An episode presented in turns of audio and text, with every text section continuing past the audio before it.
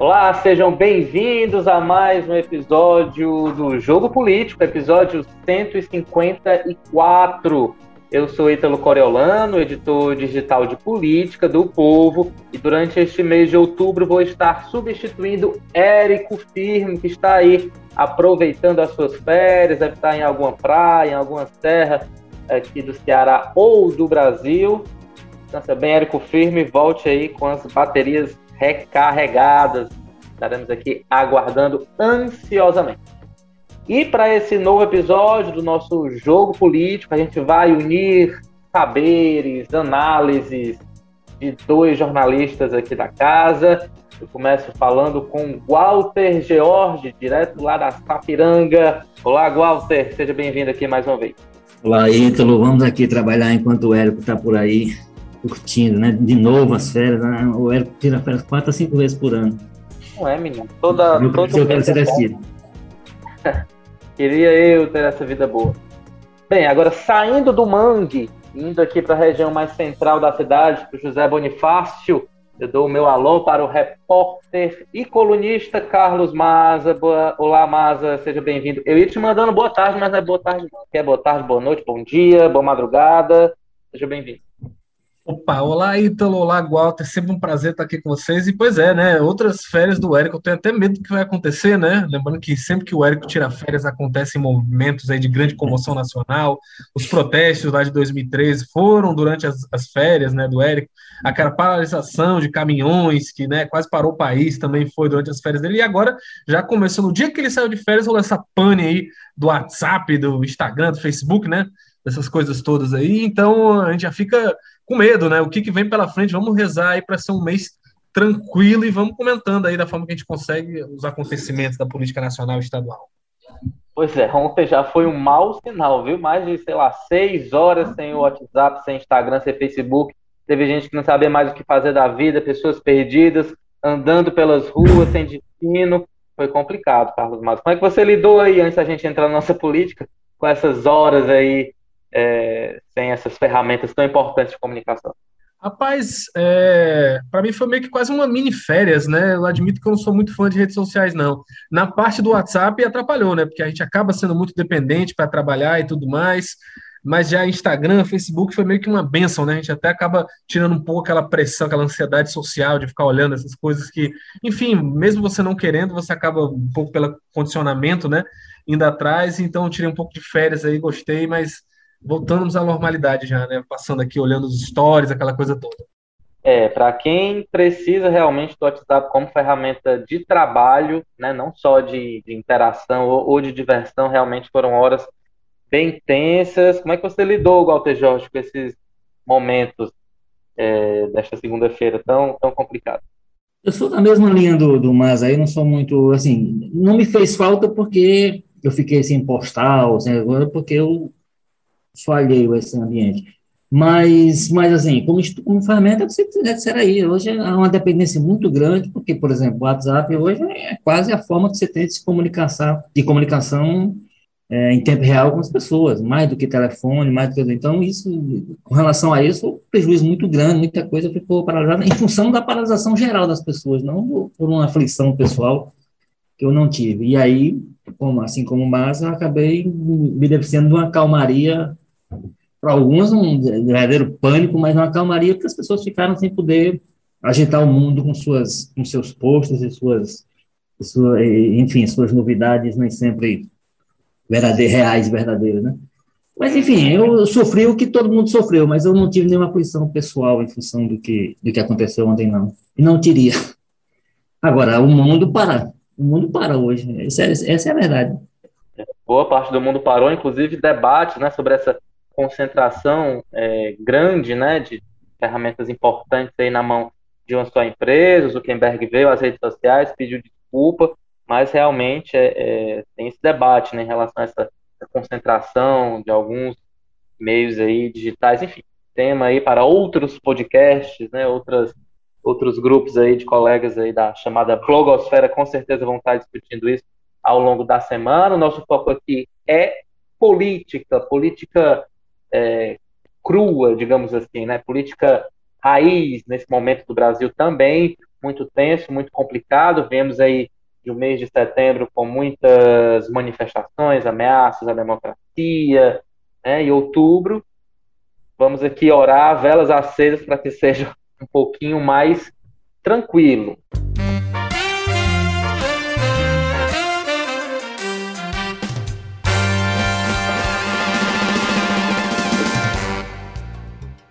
Quem está tentando aí dar áreas de mais tranquilidade à nossa política, né? tentar aí superar a chamada polarização, são dois partidos, o DEM e o PSL, que decidiram se unir. Eles vão se fundir e criar um novo partido que promete aí ser o maior partido do país, com maior representação no Congresso, é o União Brasil, ele que já tem até número, vai ser o número 44. Então, quem for adepto aí desse novo partido, confiar nas lideranças do União Brasil, no ano que vem vai ter que apertar 44. Inclusive, a convenção que vai oficializar a união dessas duas siglas acontece nesta quarta-feira, dia 6, né, e a gente aqui agora vai, vai discutir quais os efeitos dessa, dessa fusão, tanto nacionalmente como aqui também é, no Ceará. Walter Jorge, como eu falei aqui no começo dessa, dessa abertura, o Brasil nasce como um super partido. Né? Afinal, o PSL fez a segunda maior bancada na Câmara, mais de 50 deputados, tem um fundo partidário, também um fundo eleitoral aí é, é, bem grande, né? um gordo fundo eleitoral. Mas a dúvida é, esse partido que nasce grande, que nasce como um super partido, será que ele vai conseguir se manter super partido depois das eleições de 2022? Porque vale lembrar que o PSL fez essa bancada gigantesca porque tinha o presidente Jair Bolsonaro, toda a onda bolsonarista, que ajudou aí a, a eleger é, vários deputados.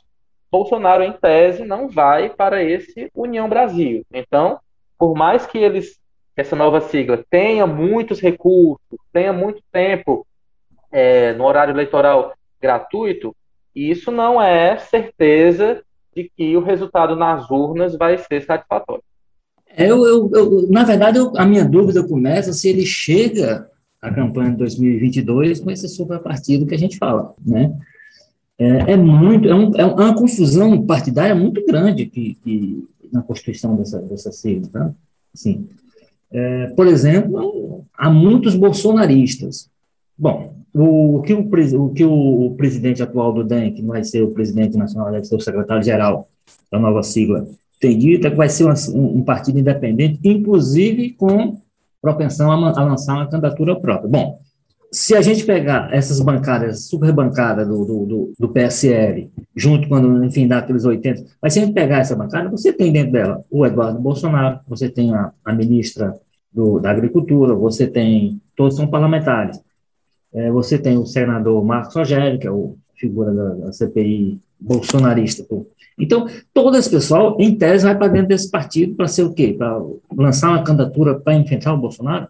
Então, acho que tem uma confusão muito grande estabelecida. Evidentemente, essas pessoas, por, por terem mandatos eletivos, parlamentares, proporcionais, eles vão poder, com a janela partidária, acho que é abril, enfim, no começo do ano que vem, vão poder, se quiserem, trocar de legenda, e é o que devem fazer. Então, o partido não vai chegar nesse tamanho que a gente está projetando hoje, não. O tamanho que ele tem hoje é grande mesmo, são 82, eu acho, deputados, por exemplo. É a maior bancada sobrando, passa a ser, na Câmara, mas com essa janela partidária, projeta-se uma, uma saída grande, expressiva de, de parlamentares. Então, assim, é um partido que nasce grande, mas eu não sei se chega grande a, a eleição e se depois disso sai grande dela. É um partido que, por exemplo, é, que está anunciado aí, outros nomes que cogita para candidatura à presidência, tem o Mandetta, que hoje é um inimigo figadal do, do, do, Bolsonaro. Então, assim, o que eu vejo por enquanto é uma confusão muito grande. Eu não sei se, se, se as coisas estão pacificadas, eu não sei, e tenho certeza que muitas delas não estão. Né? É muita gente que vai, a primeira chance que tiver, vai pular fora. Então, nasce grande, mas acho que não chega grande a, a, a eleição e não sai da eleição não, não prevejo que saia da eleição também como um grande partido, não. Então, um projeto, é um projeto que nasce para mim muito confuso, para poder eu ver uma perspectiva de, de futuro. E daqui a pouco a gente vai discutir, por exemplo, o cenário do Ceará, que já em si é uma confusão dentro da confusão. É verdade, é uma confusão à parte, que a gente já já vai analisar, mas eu queria saber do Mas aí quais são as expectativas dele em relação a esse novo partido, União Brasil, tem também aí a possibilidade de lançar Rodrigo Pacheco, que é o atual presidente do Senado, como candidato à presidência da República, mas aí já tem outro desafio, que é manter Rodrigo Pacheco nessa sigla, porque há um assédio forte aí do PSD, PSD que promete também vir forte nas eleições do ano que vem. PSD, que por sua vez surgiu de uma divisão, de uma dissidência dentro do DEM, que já foi PFL, que já foi aí um grande partido, já teve a maior representação é, na Câmara, né, ali nos anos 80, 90, mas que foi minguando, foi perdendo força, principalmente após a eleição do então presidente Lula. Carlos Maza, o que você projeta aí para esse União Brasil?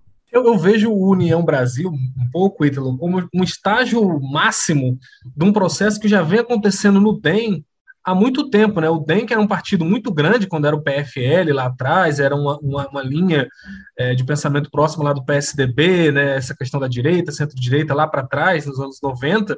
E aí, quando o Lula toma o poder, né, vai com os governos de esquerda, muita gente pula fora, ele vai esvaziando, e aí, no momento que se tem o impeachment da Dilma ali, você vai vendo o movimento contrário acontecendo, né? o DEM sendo puxado para o centro e crescendo muito, né? A gente teve debandadas, ah, quando o PSD, muita gente debandou do PSD para o DEM, ele foi ganhando isso.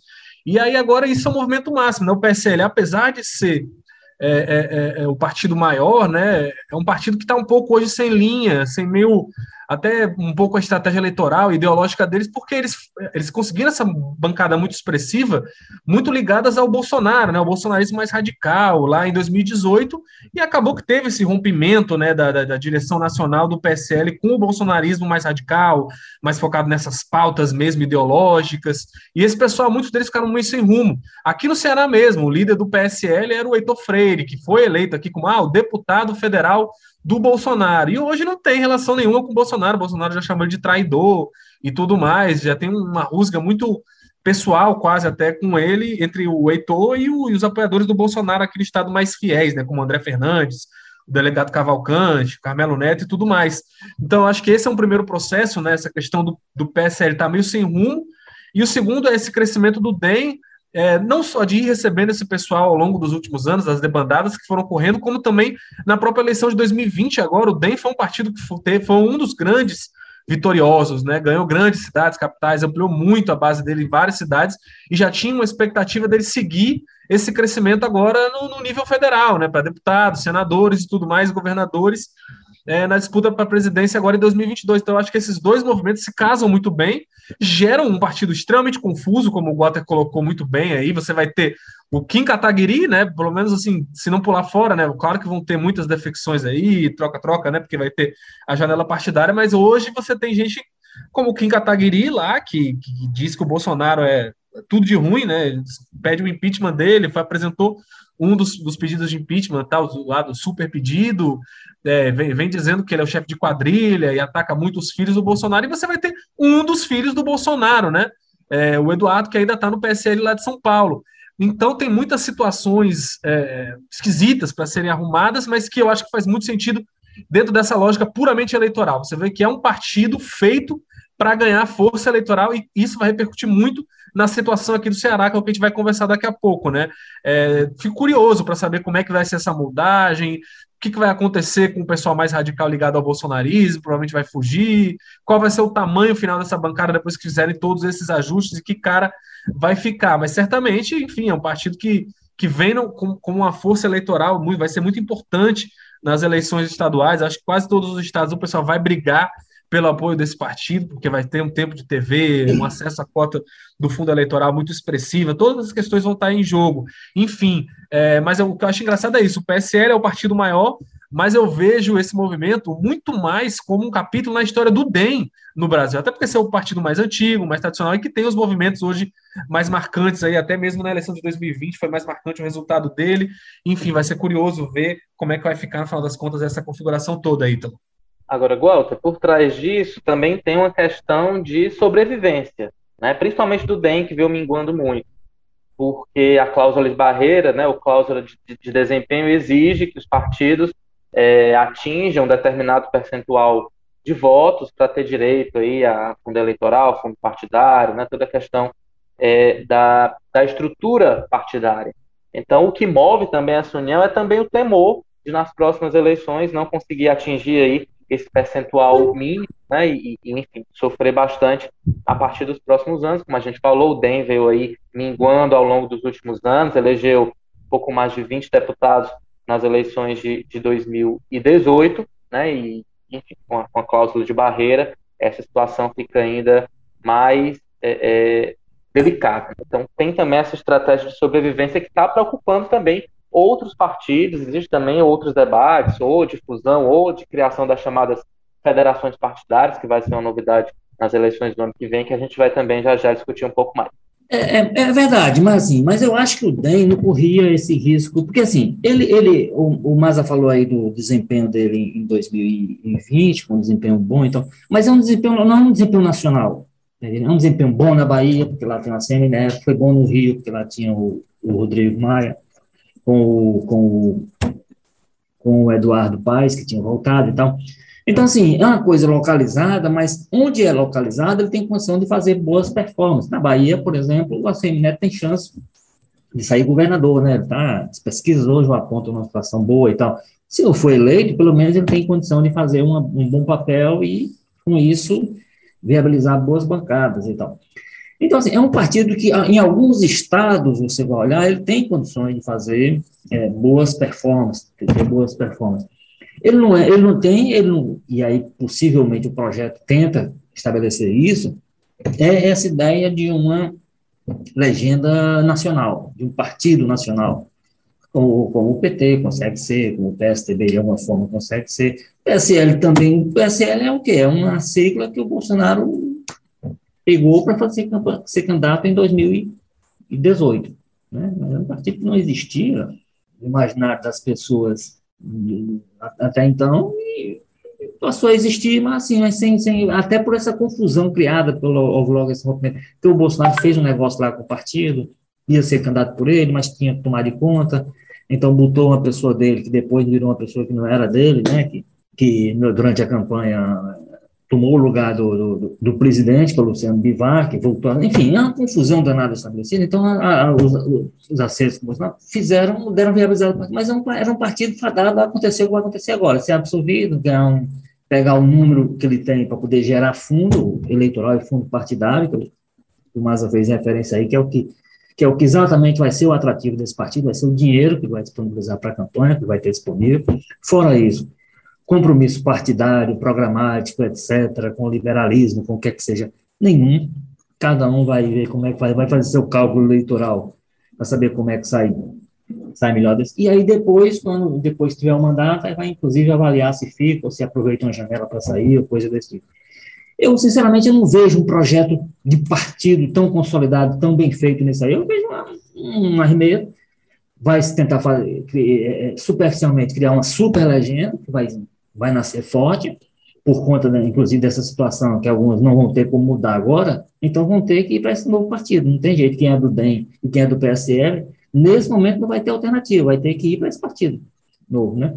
É, então, é, essa fusão vai criar essa, esse monstro que, no frigir dos ovos, eu acho que ele não, ele não vai gerar a novidade digamos assim, partidária do, do processo é, eleitoral para 2022. Vai ser um, até porque eu não vejo nem no nome do Rodrigo Pacheco, assim, ninguém que tenha capacidade de dizer, não, esse, essa pessoa vem amparada por essa grande estrutura partidária, em função disso, vai gerar O Rodrigo Pacheco não tem essa força, não sei que, enfim, rever, o quadro se reverta muito em relação às perspectivas que tem, assim, surgir uma novidade do tamanho do Rodrigo Pacheco, totalmente alheia a tudo, e de repente se viabilizar, e o Mandetta vai ter muita coisa, o, Mandetta, as pesquisas têm apontado a dificuldade que ele teria terá para uma viabilização de uma candidatura presidencial. Então, então eu acho isso, eu acho que, que, que é um partido que, que, repetindo o que eu disse lá no começo, acho que é um partido que nasce grande, não chega à eleição grande, e a tendência, para mim, é de não é ter essa performance localizada em alguns estados onde o DEM já era forte, o PSL não, porque o PSL basicamente na agenda, como eu disse, que mas o DEM tem é forte como partido em alguns estados, na Bahia, principalmente Salvador é isso, no Rio com, com o prefeito Eduardo Paes é isso, mas fora é, é, é, essas situações estaduais, a gente não tem um partido nascendo numa perspectiva nacional, que muitas vezes é o que a gente sente falta no, no Brasil, principalmente quando chega em campanha, em campanha nacional, né? A gente sente a falta daqueles, daqueles partidos que têm a capacidade de pensar o país como todo. Então, fica pensando conforme os seus nichos mais fortes é o que tende a ser com relação a esse a União Brasil. Agora, Carlos Maza, é, quando a Semineto foi explicar né, o motivo de, desse nome, desse batismo, né, União Brasil, ele tocou né, em temas delicados como a questão da radicalização, que hoje marca né, a nossa política, a chamada polarização. Mas você acha que União Brasil ele nasce como é, ele pode ser essa alternativa de centro realmente, de, de, de união, de alternativa a essa chamada polarização? Porque tem muita gente aí querendo ocupar esse espaço, né? O próprio PSDB, é, com Dória ou com Eduardo Leite, o PDT é, com Ciro Gomes, Será que União Brasil vai ter é, é, essa força e esse peso para ser uma alternativa a Lula e a Bolsonaro, na sua avaliação? É, primeiro, só falando rapidamente o que vocês falaram, eu acho assim que o, que o, que o, o DEM né, ele ainda não teve esse crescimento nacional muito forte, pronunciado, porque o partido mesmo vinha abrindo mão muito disso, assim, né? Estava afastado desse debate mais nacional, mas agora eles estão tentando elencar como prioridade, né? Lembrar que foi um partido que aumentou mais de 70% o número de prefeitos em 2020, bateu quase 500 e mostrando uma, uma, franca ascensão, enquanto o MDB, que era o partido que mais tem, despencou aí, perdeu uma boa parcela e chegou a 750. E nesses 500 aí que o, o DEM tem é quase a mesma coisa que o PSDB, um dos maiores partidos, enquanto o PT próprio não tem nem 200. Claro que também tem o tamanho das prefeituras e tudo mais, é, mas eu acho que tem uma expectativa de crescimento, até porque eles estão virando as estratégias dele para isso, mas no mais eu, eu, concordo com o que o Gota falou. É um partido que vem muito, eu acho, quase na missão de substituir o MDB, né? Até se reflete nessa subida de um e na queda de outro, como um ajuntado de caciques regionais ali, de lideranças locais expressivas, e que em toda quase coligação e coisa que fosse montar em qualquer estado tem que se levar em consideração esse União Brasil, bem o que for, né?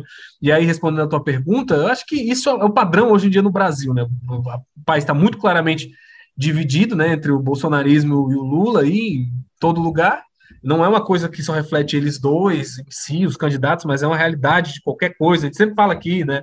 Qualquer mesa de bar que você vai hoje no Brasil e cita um dos dois, as pessoas em volta vão, vão escutar a tua conversa e o perigo até se intrometer, porque são temas que dividem o país mesmo e é assim que é o nosso cenário hoje. É, então é um discurso padrão, né? Qualquer força que vai se colocar para fora desses dois negócios vai querer dizer, olha, a gente está fora dessa polarização. E junto nessa, nessa missão de ser uma força region, de, de regionais, né? É, é, isso, esse discurso acaba sendo um pouco mais forte. Para presidente, hoje eu tenho mais dúvidas se cola, né? Se as pessoas estão muito interessadas em terceira via, as pesquisas vêm mostrando que não. É muito difícil fugir dessa polarização hoje, só veio uma mudança muito grande no modo eleitorado, mas eu acho que para uma força regional, para liderar nos estados, esse discurso está tá em alta e pode até vingar em alguns lugares, né? Então é óbvio que o, que o ACM Neto, que esse pessoal vai se, se, se agarrar nisso, até porque é o que eles têm, né? Eles não estão dentro do, do, clubinho, nem do Lula, nem do bolsonarismo, é o que sobra para eles é esse discurso de centro mesmo. Agora, Walter, o problema é que é muita, muita gente para pouco centro, né? Ah, como disse, as pesquisas mostram aí que as pessoas não estão muito interessadas em, em, centro ou em terceira via, e tem um monte de gente querendo ocupar esse espaço que já é pequeno. Né? O próprio ACM Neto afirmou, não, a gente pode lançar candidato ou apoiar alguma outra candidatura aí é, relevante, porque o que se enxerga hoje realmente é que se a terceira via se, se dividir, as chances de chegar ao segundo turno são cada vez menores. Né? O próprio é. Dória inclusive falou agora que pode até abrir mão da candidatura em, em nome aí da força da terceira via. É, o que ele tem tentado, a ACM, pelas declarações que eu vi, as entrevistas e tal, é se dissociar do, do Bolsonaro e do bolsonarismo, né? Que é que eu repito, é uma coisa difícil, porque grande parte da bancada na Câmara e até no Senado, eles devem perder, porque essas pessoas não vão ficar numa sigla que não esteja alinhada com o Bolsonaro para a campanha a partir do filho dele, né? A partir da campanha de do, de 2000 e, do, do Eduardo, que o Flávio já está já tá encaminhado. Então, então o, o, o, o, as declarações do ACM são muito nesse sentido. Né? Primeiro, de criar, ó, nós estamos tá criando, criando uma alternativa, um partido grande que pode abrigar essa, essa ideia da terceira via, só que isso não vai ser artificialmente estabelecido, quer dizer, não vai, não, como o partido é grande, como não sei o quê, isso aqui significa dizer que sairá daqui um nome, um nome viável para essa, ou, ou, ou, por outro lado, eles saírem para apoiar um nome qualquer do PSTB, ou enfim, até o Ciro, Vamos lembrar que o, o ACM Neto conversava com o Ciro Paz, que eles fecharam a aliança em 2018, quando o Alckmin atravessou e tudo, mas o Ciro quase teve, quase chegou a marcar uma viagem à Bahia para poder anunciar o, o apoio do, do DEM na época. Então, assim, é, é esse esforço, como o Maza disse, de, de você pontuou, a história de que ó, a gente precisa furar esse bloqueio dessa polarização, ela é ruim para o país, ela, ela pode ser ruim para o país, ela pode, mas se é uma decisão estabelecida pelo eleitor, como é que você vai se, se o eleitor decidiu que vai ficar entre essas duas opções, você pode ter um discurso contra isso, você pode dizer que isso é ruim para o país, você pode dizer que o país vai passar mais quatro anos com qualquer dos dois nesse ambiente de nós contra eles, essa coisa toda, mas o fato é que o eleitor, nesse momento, pelas pesquisas, ele aponta uma clara divisão entre essas duas possibilidades. E você furar esse bloqueio, e você, e aí eu repito, você não é furar esse bloqueio com um candidato com um perfil, por exemplo, eu acho, do, do Rodrigo Pacheco, né? Que é um cara da, é, da conciliação demais com o ambiente, né? Então, de repente, uma pessoa desconhecida demais, né? Uma pessoa que queria ter um trabalho de, de, de e se fazer conhecido pelo país, que eu não sei se um ano é, é tempo suficiente para isso, que eu teria, nós estamos há um ano mais ou menos da, da eleição. Então, assim, para esse partido que está surgindo, para ele pensar, imaginar, em se viabilizar como alternativa para a disputa presidencial, acho muito difícil. Eu acho que fico, fico muito mais nessa linha que o Maza, que o Maza falou aí, de ser um partido que vai reproduzindo o que aconteceu, por exemplo, no, PF, no, no DEM, ano passado, partido forte em algumas situações, como já apontei, na Bahia, ele tende a ser um partido para disputar o governo, aí você, quando sai para... Nós temos o caso do Ceará, que nós vamos entrar nele, certamente, que aí, se configurar a coisa do jeito que está, também vem com uma candidatura forte, só que essa, ao invés de vir do DEM, viria do, nem do PSL, né, viria para o, na verdade é desviado do PSL, já que o capitão Wagner estava conversando com o PSL quando veio essa, essa ideia de fusão e de superpartido e ele pode desaguar nesse partido de estrutura maior, com mais recursos, mais não sei o quê, sem dúvida pode ser um fator de, de favorecimento, e aí é, é, uma candidatura que tende a, a, ter força também localmente, mas vai ser isso, a gente vai ter como for desenhado o cenário eleitoral de 2022, que vai, é um partido que vai ter sua, sua presença na campanha nacional de outra forma, complementar de alguma coisa, e vai ter seus nichos, seus, seus, suas disputas locais é, com mais força, com mais presença e com mais possibilidade. É, e aí a gente tem que fazer também essa, depois, é fazer essa, nesse desenho, fazer esse corte sobre o que, o que é que vai restar quando houver essa debandada, por exemplo, bolsonarista que está tá previsto, ou está, enfim, é pelo menos esperada que aconteça, caso o partido se mantenha a mesma linha, ou de independência, ou de oposição ao atual presidente. Então, é muita gente que tenderá a sair, a gente vai ter que ver que tamanho é que, de fato, esse partido chega a campanha eleitoral. É isso aí, a gente vai ficar de olho realmente quem são os nomes aí que permanecem, as novidades né, que vão ingressar aí no União Brasil. Agora, Maza, é, outra questão que envolve a fusão de partidos, né, é a questão das coligações. Né? Tentou-se ressuscitar as coligações nesse novo Código Eleitoral, mas o, o, Senado não aprovou a tempo hábil, né? teria que ter até o último dia 2 de outubro, mas tem uma alternativa aí, que são as chamadas federações partidárias. O Bolsonaro tinha vetado, o Congresso derrubou o voto, então em 2022 nós teremos as chamadas coligações, federações partidárias. Né? O que seria uma federação? Os partidos continuam existindo, né? eles vão de alguma forma se unir, e aí tempo de campanha, recurso, fica tudo junto, mas diferentemente das coligações, com o resultado das eleições, eles vão ter a obrigação de permanecer juntos durante pelo menos quatro anos, né? Foi aí uma alternativa para não virar também a bagunça que eram é, as eleições antigamente, né, que de repente você estava coligado com o partido, passava a eleição, já estava, era um brigando com o outro. Então vai precisar realmente de uma certa unidade aí de, de pensamento, né, de visão sobre o Brasil, é, para que essas federações possam é, existir. Né? Aí já tem aí cidadania querendo fazer uma união com o PV, PCdoB com o PSOL. Como é que você enxerga aí é, essa, essa novidade? Será que vai será que vai vingar? Porque, por exemplo, é, essa, essa federação ela precisa se manter em todos os níveis. Então, se vai fazer uma federação para disputar a Câmara dos Deputados, essa federação vai ter que se repetir para a Assembleia, vai ter que se repetir para o governo, enfim, tem toda essa unidade, mas claro que tem as questões regionais que podem atrapalhar é, a efetividade das, das federações partidárias. Sua, sua visão aí sobre essa novidade para as eleições do ano que vem. É, essa questão aí das coligações que tem uma confusão danada, né? Vai, volta, tem PEC ainda sobre isso, enfim, que vai, muda, a gente não sabe como é que a justiça vai para final diferente. É, essas federações é uma solução para os nanicos, né? um meio termo, né? É, nem aquela a desmoralização total, aquela bagunça que era das coligações locais, é, e nem um veto total, né? Acaba ajudando um pouco essas legendas que estavam aí perigando sumir, principalmente aí o PC do B, né, que você falou, cidadania e tudo mais, é, com cláusula de barreira e, e tudo mais, e, e, e, reforça muito aquela velha história dos deputados que saem fazendo lista, né, ah, para eleger fulano, ciclano, a gente junta o partido tal, tal, tal e tal, para eleger o outro, tal, tal, tal, né, mas dá uma moralização nisso, né, porque, como você colocou, tem que ser no âmbito nacional, então pelo menos vai exigir uma arrumação maior, não vai ser aquelas coisas meio que sem pé nem cabeça, cada estado tem uma realidade, às vezes você via aquelas coligações sem sentido que juntava partido de extrema direita com partido de extrema esquerda, enfim, que viravam até memes, circulavam nas redes as fotos e tudo mais.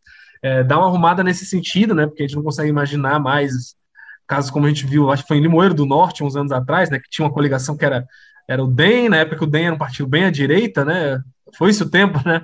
É, antes do, do bolsonarismo surgir que aí tinha DEM, PT, e, PDT e não sei o que, e juntava todo mundo num balaio de gato só. É, enfim, então é mais difícil ter isso, né? Porque dificilmente você imagina um partido grande se juntando com esses partidos nanicos, mas acaba sendo uma meia solução, né? Com certeza vai ter ali um grupo de deputados que vai ter muito interesse em costurando, até porque foi uma solução muito construída em torno disso, né? Em agradar essas lideranças do Senado que tem, do Senado não, do Congresso que tem é, influência sobre os partidos e tudo mais. Enfim, né? Vamos ver. É aquela coisa, né, Ito? Toda mudança que acontece na lei eleitoral, ela tem um fundamento ali, né? Uma coisa que se, se discute, que se vota na hora, mas a gente só vai saber mesmo quando ela passar pelos testes das urnas, né? Às vezes, boas intenções, coisas que parecem muito legais na teoria, chega na prática e são uma tragédia, um desastre, acabam piorando muito a situação, enfim, ou sendo muito controversas. A própria questão, por exemplo, da cota feminina para uso dos recursos. A gente viu o que, que aconteceu, né? O pessoal usou para fazer candidatura laranja concentrar ainda mais os recursos públicos na mão de alguns líderes de partido que botaram, né? Cunhadas, esposas, filhas, sobrinhas para ser candidatos, mesmo sem buscar votos, só para pegar o dinheiro e mandar para eles mesmos, né? É, enfim, então e, por outro lado, a gente tem coisas que parecem ser muito ruins, né, mas que na prática a justiça mesmo entra no jogo, modula e acaba tendo resultados interessantes. Então, eu acho que todas essas questões a gente vai ter que primeiro passar pelo teste, né? E 2022 seria melhor que não tivessem grandes testes, porque já vai ser uma eleição tão conturbada, né? Já se anuncia com tantas polêmicas, tantas coisas aí. Essa questão aí do Bolsonaro dizer que não aceita resultado que não seja né, ele vencendo, basicamente, né? Não disse com essas palavras, mas é é basicamente o teor dele, ao ficar defendendo o voto impresso e tudo mais, a gente ainda ter, além dessas polêmicas todas, ter aí testes para as urnas, mas ao mesmo tempo, é, é, é, é que eu falei, a gente nunca vai saber o quão bom ou ruim de verdade essas mudanças são, até que elas passem pelo teste de ferro, né? Que é o que? As ações que as pessoas ajuizam na justiça depois contra essas mudanças ou a favor delas, e também o próprio resultado da eleição, como é que isso se viu na prática para fortalecer ou prejudicar o sistema eleitoral brasileiro. Eu gosto, viu, Ítalo, mas eu gosto dessa ideia, dessa regra, da, dessa questão da federação como alternativa para. Para partidos, é, não, para partidos que, em alguns casos, por exemplo, você aí não pode negar que o, o, o PCdoB seja um partido orgânico, né, que, seja um partido que funciona, que as pessoas, que há reuniões, então, para um partido desse, mas é um partido pequeno, então é um partido que teria grande dificuldade, talvez, desaparecesse mesmo sem, sem essa possibilidade de alianças desse tipo com a federação. Só que é o seguinte, para mim isso é uma regra de transição que tem que ser, tem que, essa transição tem que acabar um dia. Não dá para a gente ficar toda eleição tá repetindo essa da federação. Olha, estabelece um tempo, e nesse tempo o partido tem que se viabilizar, aí, aí, aí para ou vira um partido maior, ou então sai do. do o, o, PCdoB não será condenado à extinção, mas ele, evidentemente, passará a dispor de, de, de menos recursos para funcionar, porque ele não, não apresentou um tamanho representativo nos parlamentos, principalmente, que justificasse. Então, assim, define um tempo para isso, faz essa regra de transição e estabelece. Agora, ao fim disso, aí, aí vamos para o jogo valendo. Né?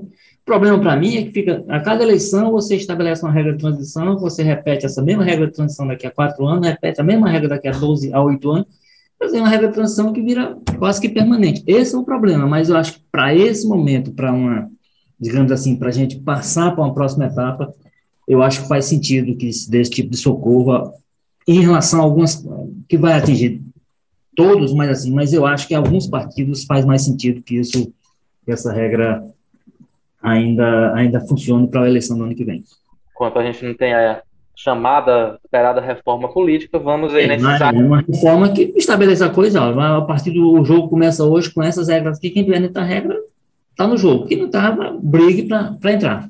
Agora, Walter, voltando a falar aqui do União Brasil, a novidade das eleições do ano que vem, pelo menos uma das novidades, a gente não sabe o que pode acontecer até lá.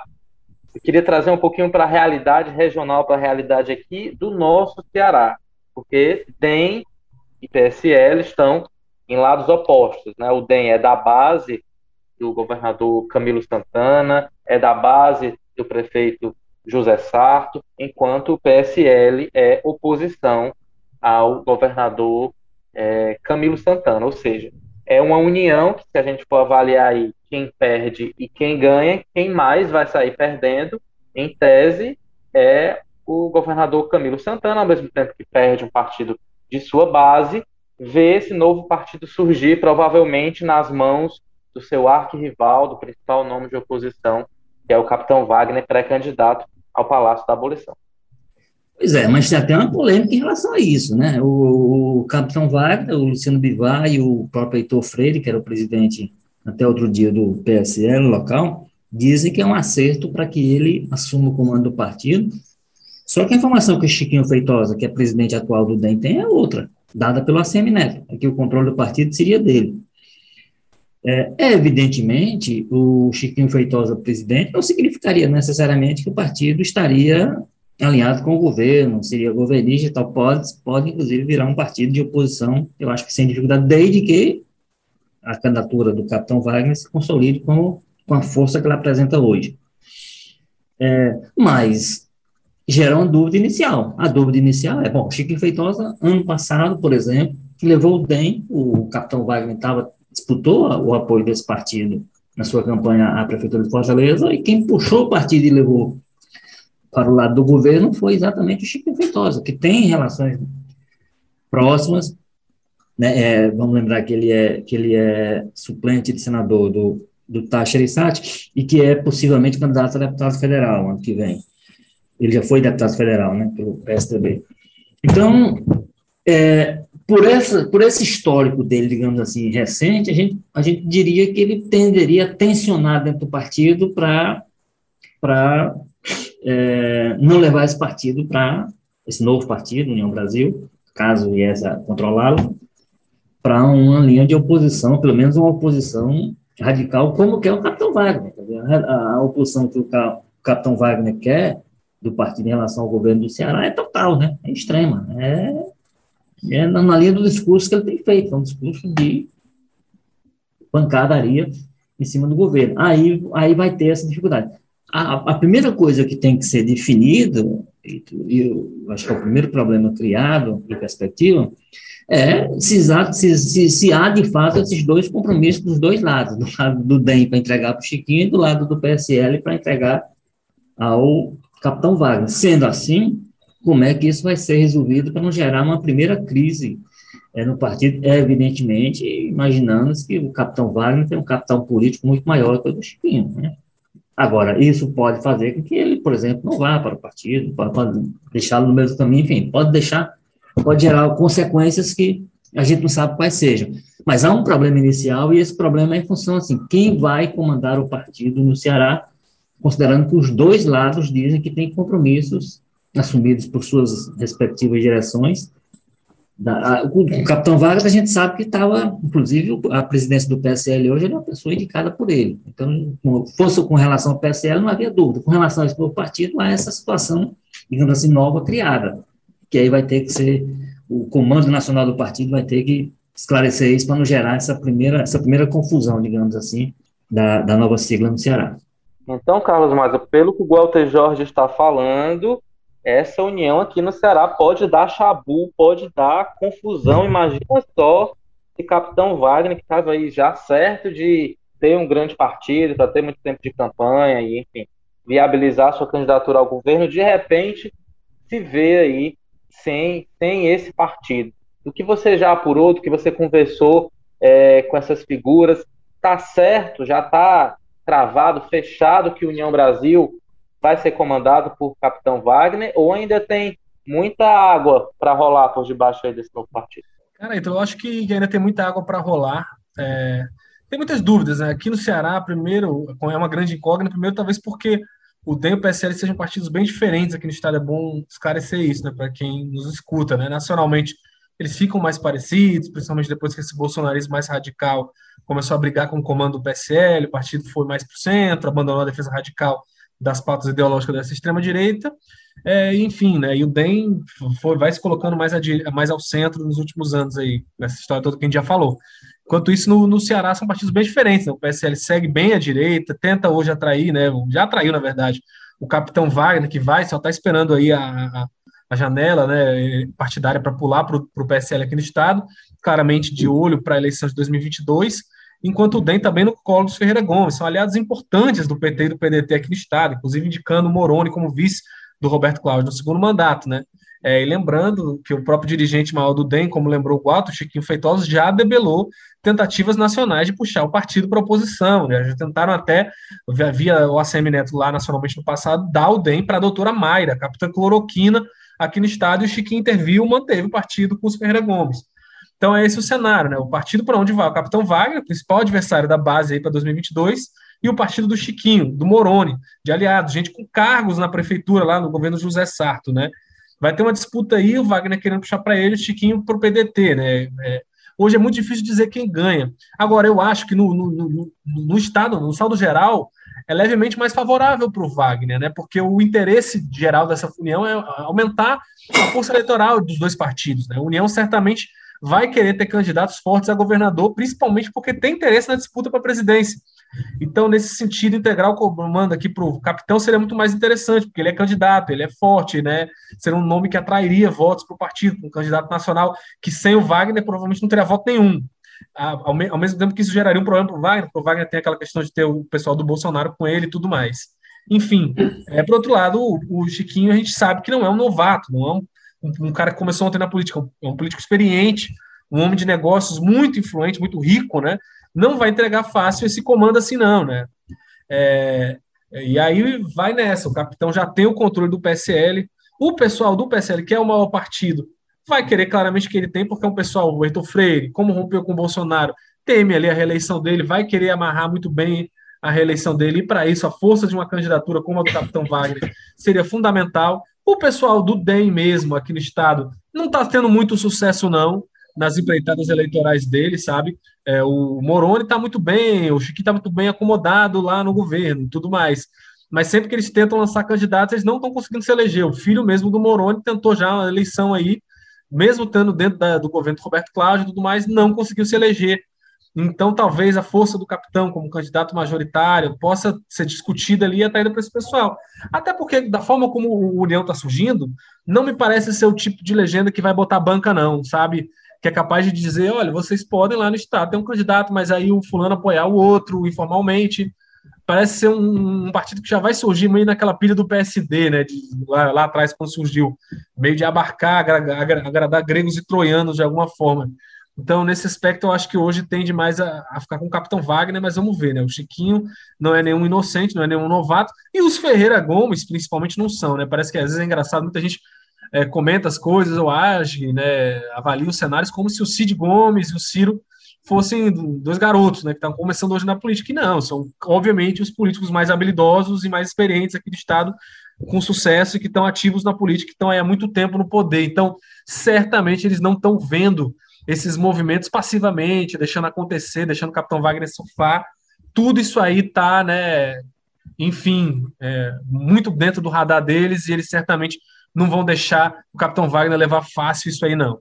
É, eu tenho, tenho as minhas dúvidas se, é, no caso aí do União Brasil, eles vão conseguir dar esse jeitinho, né, como o Mazo falou, exatamente porque é, Capitão Wagner quer uma candidatura de oposição real, né, que bote os dedos na ferida, que aponte eventuais erros do, do governo Camilo Santana, né? Ele não está vindo realmente nessa campanha é, para brincar. Agora, Walter Jorge, fico pensando ainda que nessa, nessa queda de braço, eu sei que é remota essa possibilidade, mas vai que o União Brasil abriga a principal autoridade hoje do país que está sem partido, que é o presidente Jair Bolsonaro. Você acredita que isso é possível? Existe a possibilidade, por mínima que seja? Não, acho que não. É, acho que não, porque inclusive o Bolsonaro, ao Bolsonaro não interessará. Né? O, a, ideia, a ideia do Bolsonaro é, da mesma forma que fez em 2018, é ter um partido que ele tenha controle sobre ele. E aí um partido vai nascer desse tamanho, que vem com, com, com, com caciques do tamanho do ACM Neto, né? não, não, não, vai ser um partido que o presidente vai dizer, não, então me dá esse partido que eu passo a tomar conta dele. Então, vai ter muita gente digamos assim, de pescoço grosso para o presidente enfrentar. Então, é, é uma possibilidade com a qual eu não trabalho. Eu acho muito difícil, pelo que o presidente quer e pelo perfil de boa parte dessas pessoas, você imagina que seja um partido, se, se a coisa encaminhada normal, por exemplo, tem o Eduardo Paes lá no Rio, que também é, um, é uma voz hoje muito forte contra o presidente. Então, então, assim, e, e, tudo isso com arestas locais criadas, briga com filho, briga com não sei o que, essas coisas todas. Então, então eu não vejo, não vejo um cenário nesse partido pronto para. Muito embora tenha pessoas, o Capitão Wagner seria uma delas, pessoas absolutamente simpáticas à ideia do, de eleição do presidente e tal, e ao próprio governo dele, né? Mas para esse tipo de movimentação, eu não vejo, eu não vejo cenário criado para tornar possível. Mas, como o Walter disse, né, o Bolsonaro quer um partido para chamar de dele, quer mandar, mas ele não vai ter esse partido, né? Teria o Aliança Brasil, que, que não andou, é, aparecem alternativas, mas no final os acordos não dão certo, Patriota, a própria volta, porque seria o PSL não deu certo, é, republicanos, enfim, todas as opções que aparecem é, acabam sendo descartadas, não dá certo para o presidente. Queria então saber a sua opinião. Será que o Aliança, o União Brasil pode ser o novo partido de Bolsonaro? De jeito nenhum. Pelo menos seria uma coisa completamente fora da, do que eles estão falando hoje e planejando para o partido. Eu acho que o União vem muito nesse contexto que o Centrão já está querendo um pouco manter uma linha de independência com o bolsonarismo eleitoral, até porque em 2020 o bolsonarismo foi péssimo nas urnas, né? Então, o próprio Kassab, do PSD, já tem tomado uma linha, já falou, vamos lançar candidato. Eu acho que o PSD não tem a menor pretensão em ganhar a eleição, União também não tem. Eles querem lançar candidato justamente para dizer que não estão com o Bolsonaro no primeiro turno, né? São muito mais candidatos para dizer, ó, oh, estamos aqui, não estamos apoiando o Bolsonaro, não, gente do que para dizer, enfim, para achar que tem alguma chance de vitória. E eu acho que o União tem muito disso no, no CRN dele, né? De, de, de, tentar manter uma equidistância e muito voltado para, voltando ao que já falou, aos caciques regionais, a fortalecer as bancadas ali de interesses próprios nos estados. Então, nesse sentido, chance muito pequena ou zero, teria que ser uma guinada muito grande, ou o Bolsonaro fazer promessas e concessões inacreditáveis e que eles teriam que ser muito inocentes para acreditar. Então eu não vejo a menor possibilidade disso. Eu acho que o bolsonarismo já meio que está acostumado também de ir quicando, de não ter muito compromisso né, com partidos. O próprio Bolsonaro é quase um Ciro Gomes, né? Teve 50 partidos aí ao longo da, da, da carreira política dele, zero consistência ideológica. Não vai ser agora que ele vai mudar isso. Ele já provou que ele não muda muito as posturas dele com o deputado de baixo clero como presidente, então não vai ser também nesse aspecto partidário. É, e, enfim, hoje a gente tem vários partidos aí que se colocam como boas refúgios temporários para o bolsonarismo, os republicanos mesmo, dentro daquela lógica deles de aproximação com os evangélicos, o PTB do, do Roberto Jefferson cada dia mais próximo, enfim, o que não falta aí é siglas menores aí pontualmente para os bolsonaristas ficarem quicando entre elas. Mas... Tem sido muito forte, né, Masa, nos últimos dias, do, do, do PT, que o PP, para mim, tem esse mesmo problema desse grande partido. É, é, é muito cacique, são pessoas poderosas, né, localmente, assim, não são poderosas nacionalmente, mas são pessoas que no, no, nas suas bases são, são, Então, as pessoas teriam muita dificuldade de entregar completamente um partido a uma. A, que, que depois, inclusive, ele ia fazer o que fez com o PSL, né? Usou, se elegeu, devolveu e fechou e virou as costas do partido. Então, eu acho que também o PP, que está sendo falado agora como um namoro forte com o Bolsonaro, eu acho que tem essa mesma dificuldade do, do União Brasil. É, é, olhando assim, pelo que o Bolsonaro já cedeu, inclusive ao próprio Centrão, né, entregou aí um monte de ministério, orçamento todo nas mãos do Centrão. Eu não sei se o presidente teria muito problema em fazer concessões a um PP ou ao União Brasil diante dessa perspectiva de poder, realmente, né? Depois das eleições de 2022, sei lá, rompe de novo, vai, sai do partido, vai para outro canto. Mas eu acho que sendo um pouco pragmático, eu não sei se existiria assim, essa resistência toda para o Bolsonaro e para algum desses dois partidos, ou PP ou União Brasil, enfim, cenas aí dos próximos capítulos. Então estamos aqui nos encaminhando para, para o fim do nosso episódio 154 do Jogo Político é, algumas dúvidas aqui surgiram, que vai poder tirar essas dúvidas para a gente é o deputado federal Heitor Freire, que é o, o, nosso convidado do programa Jogo Político, então você já pode conferir no YouTube, no Twitter ou no Facebook esse episódio novo, onde ele vai comentar, vai tratar sobre essa fusão do DEM com o PSL aqui no Ceará. Walter Jorge, queria agradecer mais uma vez aqui a sua participação. Tempinho aí para as suas considerações finais. É, vamos, vamos ver o que é que o Heitor, o Heitor tem a dizer, que acho que é um complemento importante. Mas o cenário é esse. Eu, eu, acho que é o que a gente pintou aqui com todas as certezas e as incertezas que ele que ele embute, que ele traz com ele. Agora, vamos esperar que essa, essa convenção aconteça. Como nós estamos gravando aqui, ainda não aconteceu. E, principalmente, o que vai acontecer quando realmente as coisas vão se definir, que é com a janela partidária, que a gente vai ver o tamanho da debandada, ou até lá, como você se insinuou aí, ou até lá se avança uma conversa para o Bolsonaro virar uma opção eleitoral para essa nova sigla, no que, algo que eu não acredito. No mais, vamos, é, enquanto o Hélio está de férias, vamos nos preparar para semana que vem a gente está aqui, certamente o cenário político vai se movimentar como tem se movimentado para trazer novidades para a gente discutir.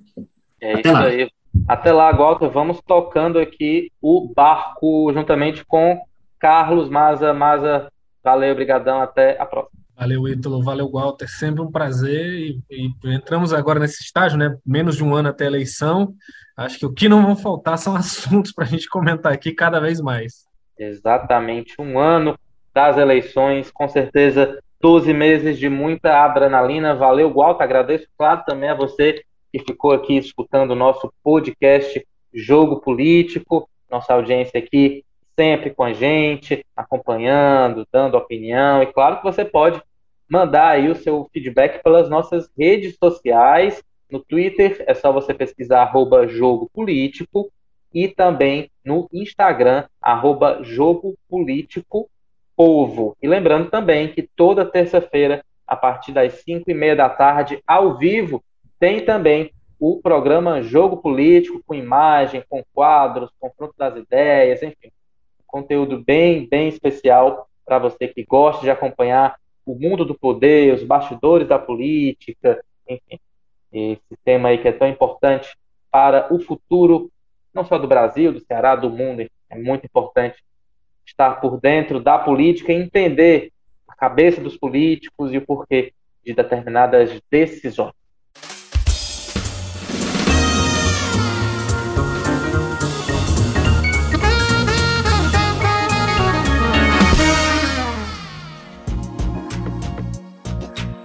Na coordenação de podcasts, tivemos Diego Viana, edição é de André Silvestre, produção de Marcelo Teixeira, Editor de política é João Marcelo Sena. Diretoria executiva de jornalismo é composta por Ana Nadaf e Eric Guimarães. Eu sou Italo Coriolano e a gente se vê na semana que vem. Tchau!